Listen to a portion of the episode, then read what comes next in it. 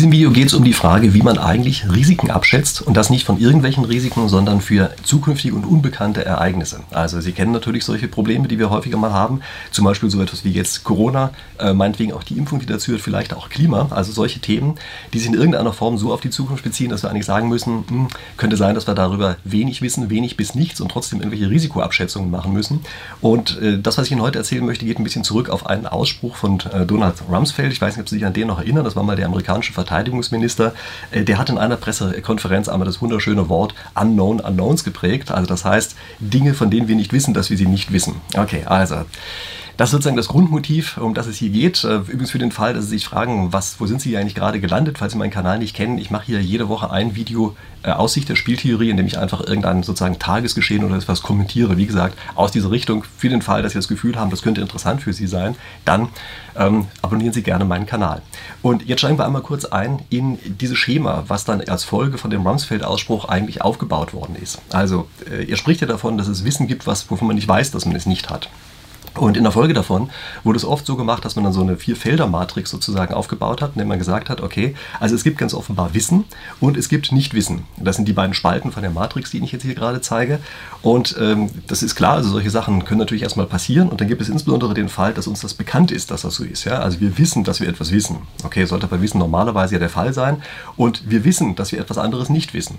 Und dann fügt ihr jetzt aber auf der Metaebene eine weitere Dimension mit dazu und sagt, okay, es kann aber auch sein, dass es diesen Fall gibt, gibt, dass es uns unbekannt ist, dass wir etwas nicht wissen. Ja, das sind diese Unknown Unknowns, von denen er dort gesprochen hat. Ja, also ist es uns unbekannt, dass wir etwas nicht wissen. Wir wissen noch nicht mal, dass wir etwas nicht wissen.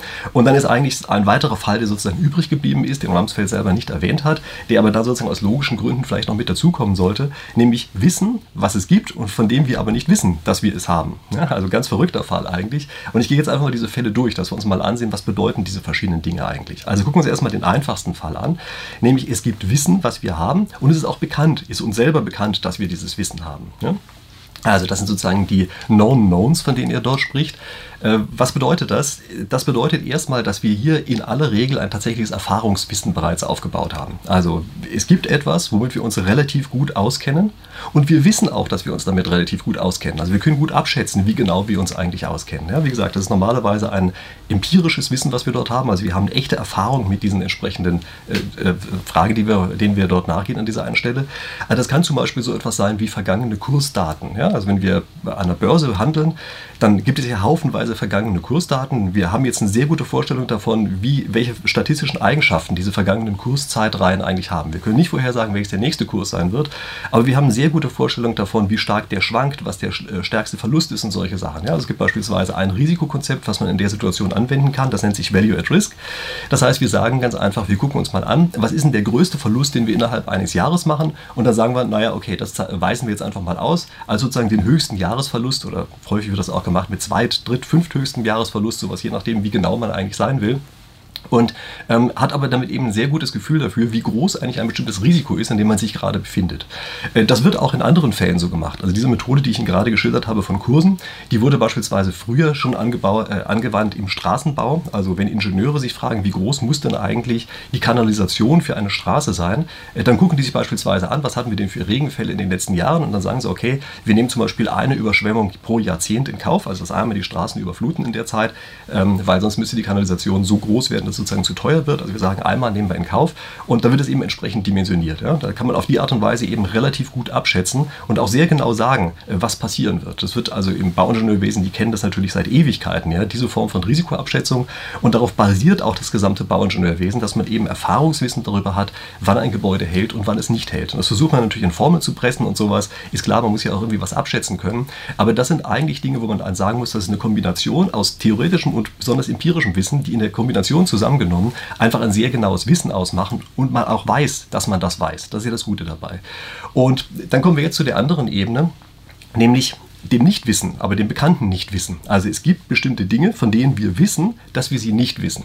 So, was kann sowas eigentlich sein? Sie merken natürlich schon an den Beispielen, die ich Ihnen gerade gesagt habe, das sind Dinge, die sich in irgendeiner Form auf die Zukunft beziehen und die müssen etwas sein, wo wir eben noch keine ganz exakten Informationen drüber haben. Also nehmen Sie als Beispiel mal die Demografie, ja, demografische Entwicklung. Wir wissen natürlich äh, eine ganze Menge darüber, welche Leute bereits jetzt, welche Menschen jetzt bereits geboren sind und können relativ gut vorhersagen, wie die sich sozusagen über die äh, nähere Zeit äh, hinweg entwickeln entwickeln. Was wir schlecht vorhersagen können, ist, wie beispielsweise sich die Geburtenraten entwickeln. Da gab es in der Vergangenheit immer wieder große Probleme, auch in solchen demografischen Vorhersagen. Wir können auch schlecht vorhersagen, wie beispielsweise die Lebenserwartung der Menschen sein wird. Also Sie merken, es kommen da Komponenten rein, von denen wir wissen, dass wir sie nicht wissen. Also wir können Annahmen darüber machen, wir können auch begründete Annahmen darüber machen, aber das Wichtige ist erstmal, dass wir es eben nicht wirklich genau wissen. Das sind beispielsweise im jetzigen Zustand auch solche Sachen wie die Auslastung von Intensivstationen. Ja, also wir können sehr genau sagen, wie viele Intensivstationen sind denn jetzt gerade ausgelastet. Wir können wesentlich schlechter vorhersagen, wie sie in näherer Zukunft ausgelastet sein werden, aber wir können mehr darüber sagen als nichts. Und es ist sehr, sehr schwer, vorherzusagen, wie beispielsweise die Auslastung, sagen wir mal, über das gesamte nächste Jahr oder so das aussehen wird. Ja, das sind immer diese ganzen Dinge, äh, wenn man über die, auf die Zukunft drauf guckt. Das ist genau das Gleiche beispielsweise mit der Ausbreitung des Coronavirus. Also ganz am Anfang, als das aufgetaucht ist, äh, da sah das ja erstmal so aus, als wäre das mehr oder weniger so ein lokales Phänomen, was wir da irgendwo in China haben. Und da gab es aber auch schon mathematische Modelle, habe ich auch mal ein Video drüber gemacht, ganz am Anfang, also mathematische Modelle, die vorhergesagt haben, pass auf Leute, äh, das wird sich wahrscheinlich relativ homogen über die ganze Welt verbreiten. Und so ist es ja dann auch gekommen. Ja, das heißt also, man kann offenbar mit solchen Modellen tatsächlich etwas über die Zukunft vorhersagen, aber es ist natürlich immer mit einer gewissen Ungenauigkeit behaftet. Und man muss sich klar machen, dass die Dimensionen, die wir jetzt hier haben, ja, diese beiden, sehr unterschiedlicher Natur sind. Also wir haben einmal eben eine empirische Erfahrung und zum anderen haben wir eine sozusagen eine theoretische Vorhersage über die Zukunft. Und solange wir keine echte Erfahrung damit haben oder vielleicht auch keine Daten haben, solange müssen wir es mit solchen theoretischen Modellen alleine begnügen. Müssen wir uns fragen, was für Parameter können denn da reinkommen in diese Modelle und müssen eben versuchen, auf diese Art und Weise Zukunftsvorhersagen zu machen. Mit allen Ungenauigkeiten, die dranhängen. Aber wie gesagt, es ist auf jeden Fall etwas, wovon wir wissen, dass wir es nicht wissen und womit wir auch irgendwie umgehen können. Übrigens in der äh, Corona-Pandemie, sind auch diese beiden Arten von Wissen sozusagen aufeinander geprallt. Ja, es gab hier immer einige, die gesagt haben, unsere Modelle sagen uns vorher, es wird ganz schlimm und wird sich ganz fürchterlich ausbreiten und so. Und es haben andere gesagt, Leute, aber guckt doch mal auf die Empirie. Im Augenblick ist es ja noch überhaupt gar nicht so schlimm. Und Sie merken, es wäre natürlich immer schöner, je mehr wir sozusagen von rechts nach links wandern können. Aber immer dann, wenn etwas neu ist, dann klappt das eben nicht richtig. Ja? Also das ist, ähm, wir müssen eben einfach damit leben, dass wir Dinge über die Zukunft erstmal nicht genau wissen und dass wir das nur modelltheoretisch machen können. Beispielsweise ist es auch im Klimabereich so. Ja? Also das ist hier genauso ein Bereich, wo ganz viele sagen, aber guck mal, das Wetter ist doch eigentlich ganz schön im Augenblick und andere sagen, ja, noch ist es schön, aber guckt euch unsere Modelle an, das wird sich auf eine ganz drastische Art und Weise ändern. Ja? Also, so sieht das Ganze erstmal aus. Und das ist sozusagen die Ebene, die wahrscheinlich die längste Zeit, würde man sagen, so akzeptiert wurde über Wissen und Nichtwissen. Also dieses Zusammenspiel von Theorie und Empirie, das ist ja eigentlich etwas, was in der Theorie, äh, in der Wissenschaft eigentlich die ganze Zeit äh, völlig sozusagen akzeptiert ist. Wissen ist, hätte ich jetzt beinahe gesagt. Ja? Also äh, eine Methodik ist oder eine Aufteilung ist, äh, die man eigentlich so akzeptiert hat. Und jetzt kommt diese zweite Dimension dazu. Jetzt kommt plötzlich eine Dimension dazu, dass man sagt, okay, es kann Wissen und es kann Nichtwissen geben, aber es kann sein, dass uns das unbekannt ist, dass es das gibt. Und wir müssen jetzt einfach mal drauf gucken, was kann denn das sein, dass es ein Wissen gibt, aber wir gar nicht wissen, dass wir es wissen. Und äh, Sie merken, das läuft in eine bestimmte Richtung hinein, die uns durchaus schon auch bekannt ist. Also beispielsweise können das solche Sachen sein wie Selbstbetrug. Also wir könnten eigentlich etwas wissen, aber wir betrügen uns einfach. Wir wollen es nicht sehen. Wir gucken drauf, sehen die Daten, sehen, dass es so ist und belügen uns aber einfach selber und interpretieren das auf eine Weise, die nicht sachgerecht ist. Ja? Wir wissen nicht, dass wir das wissen. Wir weigern uns sozusagen, das anzunehmen, dieses Wissen, äh, was da ist. Ähm, das ist auch, weiß ich, kommt in verschiedensten Formen daher. Ja? Es kann auch sein, dass es einfach eine Verblendung ist. Also wir haben eine bestimmte Ideologie und wegen dieser Ideologie wollen wir einfach nicht akzeptieren, dass es dieses Wissen gibt und deshalb negieren wir es einfach. Ja, das könnte diese Ebene sein. Also das ist sozusagen dieses, ähm, diese Unknown Knowns, von denen wir hier sprechen. Ja, es kann natürlich auch ein anderer Fall eintreten.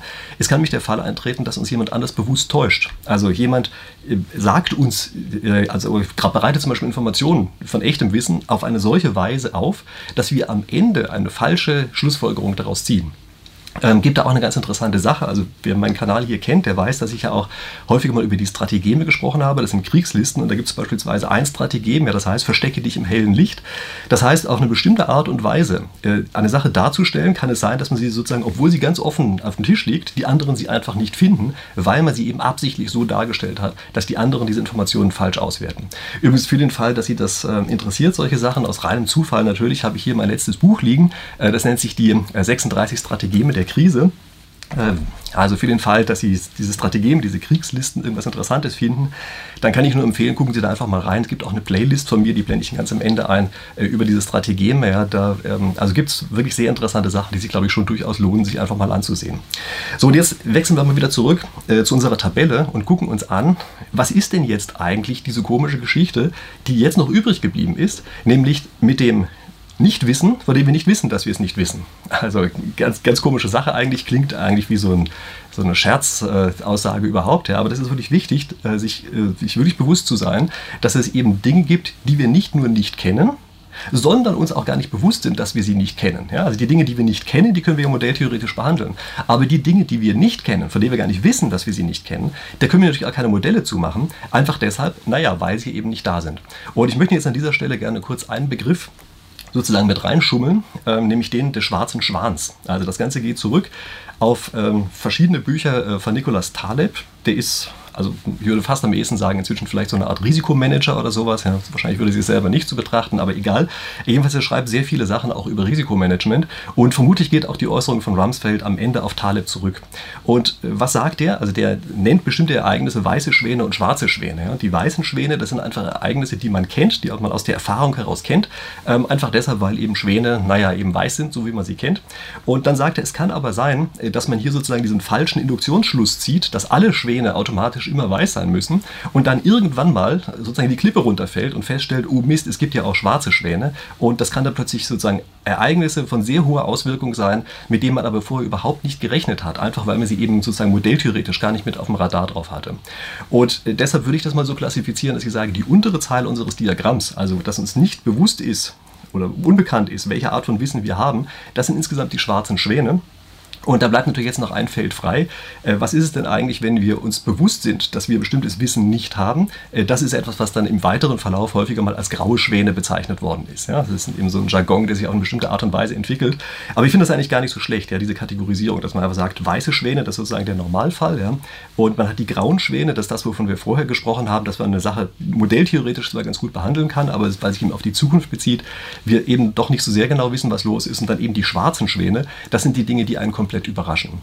Und jetzt gucken wir uns diese schwarzen Schwäne mal ein bisschen genauer an. Ja? Also die Dinge, von denen man überrascht wird, weil man sie gar nicht auf dem Radar hatte, weil man gar nicht weiß, dass sie überhaupt existieren und einen an irgendeiner Stelle überraschen könnten. Ja? Wenn wir gewusst hätten, dass da was ist, dann hätte man sich darauf vorbereiten können, auch wenn man sich nicht genau darauf vorbereiten kann. Aber so einen schwarzen Schwan können Sie sich nicht vor, äh, vorbereiten, per Definition, weil der hier sozusagen unbekannt plötzlich hochpoppt. Ja? Wir haben gar nicht auf dem Radar, dass er überhaupt existieren kann. Und äh, wenn wir darüber diskutieren, was es mit diesen schwarzen Schwänen eigentlich auf sich hat, also das, wir sind uns ja jetzt zumindest bewusst, dass es schwarze Schwäne geben kann. Ja, also wir wissen, dass es Unknown Unknowns gibt, ja, dass es äh, sozusagen Wissen gibt, also nicht Wissen gibt, von dem wir nicht wissen, dass wir es nicht wissen. Und wenn wir darüber diskutieren, gelangen wir eigentlich relativ schnell in einen Bereich, den man eigentlich nicht anders bezeichnen kann als zum Beispiel sowas wie Wunschdenken oder Traumwelt. Also wir stellen uns vor, wie etwas sein könnte. Äh, was natürlich nicht geht, ja, weil einen schwarzen Schwan, den kann man sich sozusagen von, der, von seiner Natur her nicht vorstellen. Also in dem Augenblick, wo wir anfangen, überhaupt über diese schwarzen Schwäne zu sprechen, in dem Augenblick machen wir ihn eigentlich schon automatisch zu einem grauen Schwan. Ja? Okay, nichtsdestotrotz landen wir auf die Art und Weise in so einer Art Traumwelt und es kann eben auch passieren, dass wir dort in eine völlig überzogene Angstzustände reinkommen, ja, indem wir ganz einfach sagen, okay, also es gibt offenbar diese Art von schwarzen Schwänen und jetzt stellen wir uns irgendwas darunter vor ja, und projizieren etwas darauf, äh, dass wir am Ende plötzlich wie wild in irgendwelche Angstzustände reinkommen, Weltuntergang sozusagen sehen, obwohl eigentlich, naja, wir eben nichts drüber wissen, per Definition. Ja, wir stellen uns dann sozusagen das Schlimmste oder das Schönste, je nach Gemütszustand, jeweils drunter vor. Äh, wenn Sie das gerade mal kurz an auf äh, die Impfung, einfach nur deshalb, weil ich das in meinem letzten Video kurz auch angesprochen habe. Ähm, dort habe ich gesagt, naja, wenn man überhaupt sozusagen mal abschätzen möchte, wie groß ist eigentlich die Gefahr für solche schwarzen Schwäne, also gar nicht abschätzen, welche Art das jetzt genau ist, sondern nur, wie groß ist die Gefahr, dass sowas auftaucht, dann ist es vielleicht eine gute Idee, sich einfach mal DDT anzugucken, einfach mal drauf zu gucken, was ist eigentlich bei Röntgenstrahlen beispielsweise passiert. Ja? Ähm, wo man auch am Anfang gar nicht gemerkt hat, dass die irgendwie schädlich sein könnten und dann nach einiger Zeit später, ja, wesentlich weiter später, plötzlich gemerkt hat, oh Mist, diese neuen Strahlen, mit denen wir eine Zeit lang sogar in Schuhgeschäften einfach mal gesehen haben, ob Schuhe richtig passen, ja, die sind vielleicht doch nicht ganz so toll. Oder nehmen Sie Contergan, was am Anfang auch einfach ein Heilmittel war, ja, von dem man gesagt hat, okay, ähm, also beruhigt halt entsprechend, ja, so eine Art Schlafmittel war das, glaube ich, wenn ich mich da richtig erinnere, ähm, ist dann aber einfach sehr gefährlich geworden, weil es eben zu Missbildungen geführt hat. Also das heißt, wir brauchen einfach nur abzuschätzen und wir wir merken sofort, okay, äh, das gibt ganz offenbar die Gefahr für solche schwarzen Schwäne und man weiß nicht, wo sie herkommt. Also es wäre einfach unsinnig, über die äh, Risikoabschätzung von Impfung zu sprechen, äh, wenn wir solche schwarzen Schwäne nicht in Betracht ziehen. Und ich weiß ganz genau, dass jetzt an dieser Stelle die No-Covid-Bubble natürlich völlig über mich herfallen würde, wenn ich das so stehen ließe, wie ich es jetzt gerade gesagt habe. Denn das, was ich eben über die schwarzen Schwäne bezüglich der Impfung gesagt habe, das gilt natürlich ganz genauso auch für das Virus selber. Also in dem Augenblick, wo wir einmal diesen Virus uns eingefangen haben, da kann es genauso gut sein, dass wir dann plötzlich in zehn Jahren merken, oh Mist, unsere inneren Organe wurden davon aber angegriffen und zwar auf eine Art und Weise, die wir nicht gleich festgestellt haben. Und wir haben eigentlich gedacht, wir hätten eine Corona-Infektion gehabt, die wir kaum gemerkt haben, waren ganz happy und zehn Jahre später stellen wir auf einmal fest, oh, die ist aber doch richtig gefährlich. Also Sie dürfen nicht vergessen, dass diese Vorstellung, die wir beispielsweise von der Impfung haben, dass wir sie genauso auch für das Virus selber haben können und natürlich entsprechend umgekehrt. Und Sie sollten sich auch an andere Fälle erinnern. Also ich habe Ihnen beispielsweise von DDT erzählt, wo man anschließend gesagt hat, oh, das ist ja viel riskanter, als wir ursprünglich gedacht haben. Es gibt natürlich auch den anderen Fall. Also nehmen Sie beispielsweise mal Vorhersagen von Medizinern über Eisenbahnen. Also da gab es durchaus Mediziner, die am Anfang vorhergesagt haben, wenn man mit der Eisenbahn fährt, das ist eine so hohe Geschwindigkeit, in Klammern übrigens 80 Stu äh, Stundenkilometer, Klammer zu, ja, aber das ist eine so hohe Geschwindigkeit, da platzen einem unweigerlich die Lungen. Ja. Also äh, solche Vorhersagen hat es ja auch gegeben. Das heißt also, das Verrückte bei dieser Sache ist, bei diesen Unknown Unknowns, Sie können das im Grunde genommen für alles verwenden. Das ist eigentlich ein Universalargument für oder gegen jede beliebige Position. Und wenn Sie immer nur sagen, ja genau, es kann sein, dass wir diese schwarzen Schwäne haben und deshalb dürfen wir jetzt nicht oder deshalb müssen wir, dann ist das einfach eine Argumentation, bei der man sagen muss, das ist wichtig darüber nachzudenken, aber Sie können es eigentlich nicht als die Basis für Ihre wirkliche Entscheidung nehmen. Und äh, interessanterweise war es übrigens auch so, dass Donald Rumsfeld selbst das als Begründung genommen hat, einen weiteren Golfkrieg zu führen. Und er hat eigentlich sozusagen so ein bisschen suffisant gesagt, naja, wahrscheinlich gibt es da von Saddam äh, Hussein irgendwelche ganz bösen Waffen von Massenzerstörung, ja, also irgendwelche ABC-Waffen würde man wahrscheinlich im Deutschen sagen, und die gibt dann irgendwelche Terroristen, hat aber natürlich keinerlei Beweise dafür geliefert und nachdem der Krieg geführt worden ist, hat man auch keinerlei Beweise dafür gefunden. Also man merkt, es war ganz offenbar ein reines Wunschdenken, was hier aufgebaut wurde und diese Unknown Unknowns, die können eben wirklich für alles und für nichts verwendet werden. Also man darf sich nicht darauf verlassen, dass es die genau so kommen, wie das gerade in das, in das eigene Narrativ reinpasst. Jetzt werden Sie natürlich sagen, ja, was macht man denn jetzt mit dieser ganzen Geschichte eigentlich überhaupt? Also wie kommen wir denn aus diesem Dilemma raus? Also wir, zum einen auf der sozusagen Meta-Meta-Ebene ist uns klar, dass es diese schwarzen Schwäne gibt, aber wir wissen, dass wir sie für alles verwenden können, weil wir sie ja per Definition äh, nicht genau kennen können von ihrer Natur her. Ja, das sozusagen das Wissen, das bekannte äh, Nichtwissen der Zukunft, das können wir ja verwenden. Damit können wir ja wirklich planen, wir können Modelle bauen, wir können die Modelle adjustieren, wenn wir neue Daten haben und so weiter. Aber diesen schwarzen Schwänen geht das ja nicht. Und was muss man jetzt also machen? Wie geht man mit diesem Dilemma sozusagen um, ja, dass es schwarze Schwäne ja immer wieder gibt, wir aber eben von ihrer Natur her nicht wissen, was sie eigentlich bedeuten? Und äh, da kann man eigentlich nur eines sagen. Also erstmal das Ziel muss sein, dass wir möglichst wenig in dieser unteren Zeile in unserem Diagramm drin sind. Also wir sollten möglichst wenig ähm, sozusagen Wissen oder Nichtwissen haben, von dem wir nicht wissen, dass wir es haben. Das ist erstmal wichtig, also sozusagen von unten nach oben kommen. Und wenn wir in der oberen Zeile gelandet sind, dann müssen wir so stark wie möglich nach links kommen. Also wir müssen so schnell wie möglich theoretisches Wissen umwandeln oder ergänzen durch empirisches Wissen. Also in aller Regel ist es eine Ergänzung. Ja? Das eine ist ohne das andere nicht besonders viel wert. Und wie schafft man es eigentlich, dort hochzukommen? Also wie schafft man es, diese Zeile unten, die mit den schwarzen Schwänen, möglichst stark zu verlassen? Und da gibt es nur eine einzige Möglichkeit. Wir brauchen eine ganz breite öffentliche Diskussion. Und wir brauchen auch Leute, die bewusst Advocatus Diaboli sind, ja? Anwälte des Teufels, die einfach die Gegenposition einnehmen. Die einfach sagen, okay, wir haben im Augenblick das Gefühl, eine Situation stellt sich auf eine bestimmte Art und Weise dar. Was wäre denn, wenn es nicht so wäre? Welche Argumente können wir denn dazu finden, dass es genau nicht so ist? Und gucken Sie sich bitte an, wie Juristen arbeiten. Also vor Gericht ist es ja auch üblich, dass es einfach parteiische Anwälte gibt. Es gibt einen Anwalt als Ankläger, der parteiisch ist, der sagt, ja, der Angeklagte ist schuldig. Und es gibt einen anderen Anwalt, einen Verteidiger, der einfach sagt, nein, er ist nicht schuldig und werde alle Argumente finden dafür, äh, dass derjenige nicht schuldig ist. Und das ist natürlich genau die Methode, wie man in, einem solchen, in einer solchen Situation vorzugehen hat. Also schwarze Schwäne werden nur dadurch gefunden, gefunden, dass wir immer weiter reinbohren und wir immer mehr Advocatus äh, Diaboli, keine Ahnung, was die, die Pluralform davon ist, äh, dass wir die haben, die immer mehr drauf gucken und immer sagen, aber guck mal, das könnte noch sein und das könnte noch sein und jenes könnte noch sein und hier stimmen eure Daten nicht und da ist irgendwas inkonsistent und so weiter. Und das ist etwas, was ich im Augenblick in der öffentlichen Diskussion bei uns wirklich am meisten vermisse. Also wir schließen im Augenblick einfach Kritiker für viele solcher Diskussionen von vornherein aus. Wir sagen, wir wollen diese Kritiker überhaupt gar nicht hören. Also in dem Augenblick, wo wir keinen öffentlichen Diskurs mehr haben, in dem Augenblick, wo wir nicht mehr diese ganzen Anwälte des Teufels haben, die die ganze Zeit nach schwarzen Schwänen suchen, auch nach Evidenz für diese schwarzen Schwäne, die auch nach Evidenz dafür suchen, dass vielleicht die Modelle falsch sind. Wenn wir das alles nicht mehr haben, dann heißt das, dass die Qualität der Modelle, auch die Qualität der Vorhersagen einfach drastisch zurückgeht. Und das ist fast ein sicheres Rezept dafür, dass wir am Ende von irgendeinem schwarzen Schwan mehr oder weniger überrollt werden. Und nur, dass man sich so einen schwarzen Schwan vorstellen kann, also der Taleb spricht immer davon, ja, dass beispielsweise ein Truthahn, der in Amerika zu Thanksgiving aller Regel geschlachtet wird, dass also ein Truthahn natürlich Erfahrungswissen aufbaut darüber, dass derjenige, der ihn hält, der Bauer, der diesen Truthahn hält, ein netter Mann ist, der ihn die ganze Zeit füttert. Und dann plötzlich einen Tag vor Thanksgiving ähm, muss er feststellen, oh Mist, das war heute ein schwarzer Schwan äh, und der Kopf geht ab, einfach deshalb, damit er eben im Backofen landet. Und das ist genau die Situation von den schwarzen Schwänen. Und wenn man schwarze Schwäne nicht durch die öffentliche Diskussion richtig rausarbeitet, wenn man die nicht zu grau grauen Schwänen macht, mindestens zu grauen oder besser noch zu weißen, da passiert einem früher oder später eben genau das, was diesem armen Truthahn aus dieser Metapher da von dem Taleb passiert. Okay, das ist, glaube ich, eine gute Gelegenheit, dass ich an dieser Stelle einfach mal aufhöre. Sie können mir gerne ein Like da lassen für den Fall, dass Ihnen das gefallen hat. Ein Kommentar ist natürlich noch schöner. Ähm, Sie können sich auch einfach mal direkt danach meine Playlist ansehen mit den 36 Strategien. Ja, da habe ich über alle möglichen Kriegslisten gesprochen und natürlich darf ich bei Gelegenheit nicht vergessen, nochmal mein Buch hochzuhalten. Also wenn Sie sich für solche Kriegslisten, Strategien und sowas interessieren, also wo einer absichtlich versucht, beim anderen einen schwarzen Schwan herzustellen, ja, äh, gucken Sie gerne dieses Buch rein. Ansonsten, ähm, wenn Sie meinen Kanal abonniert haben, äh, Sie wissen, dass nächste Woche wahrscheinlich was kommt.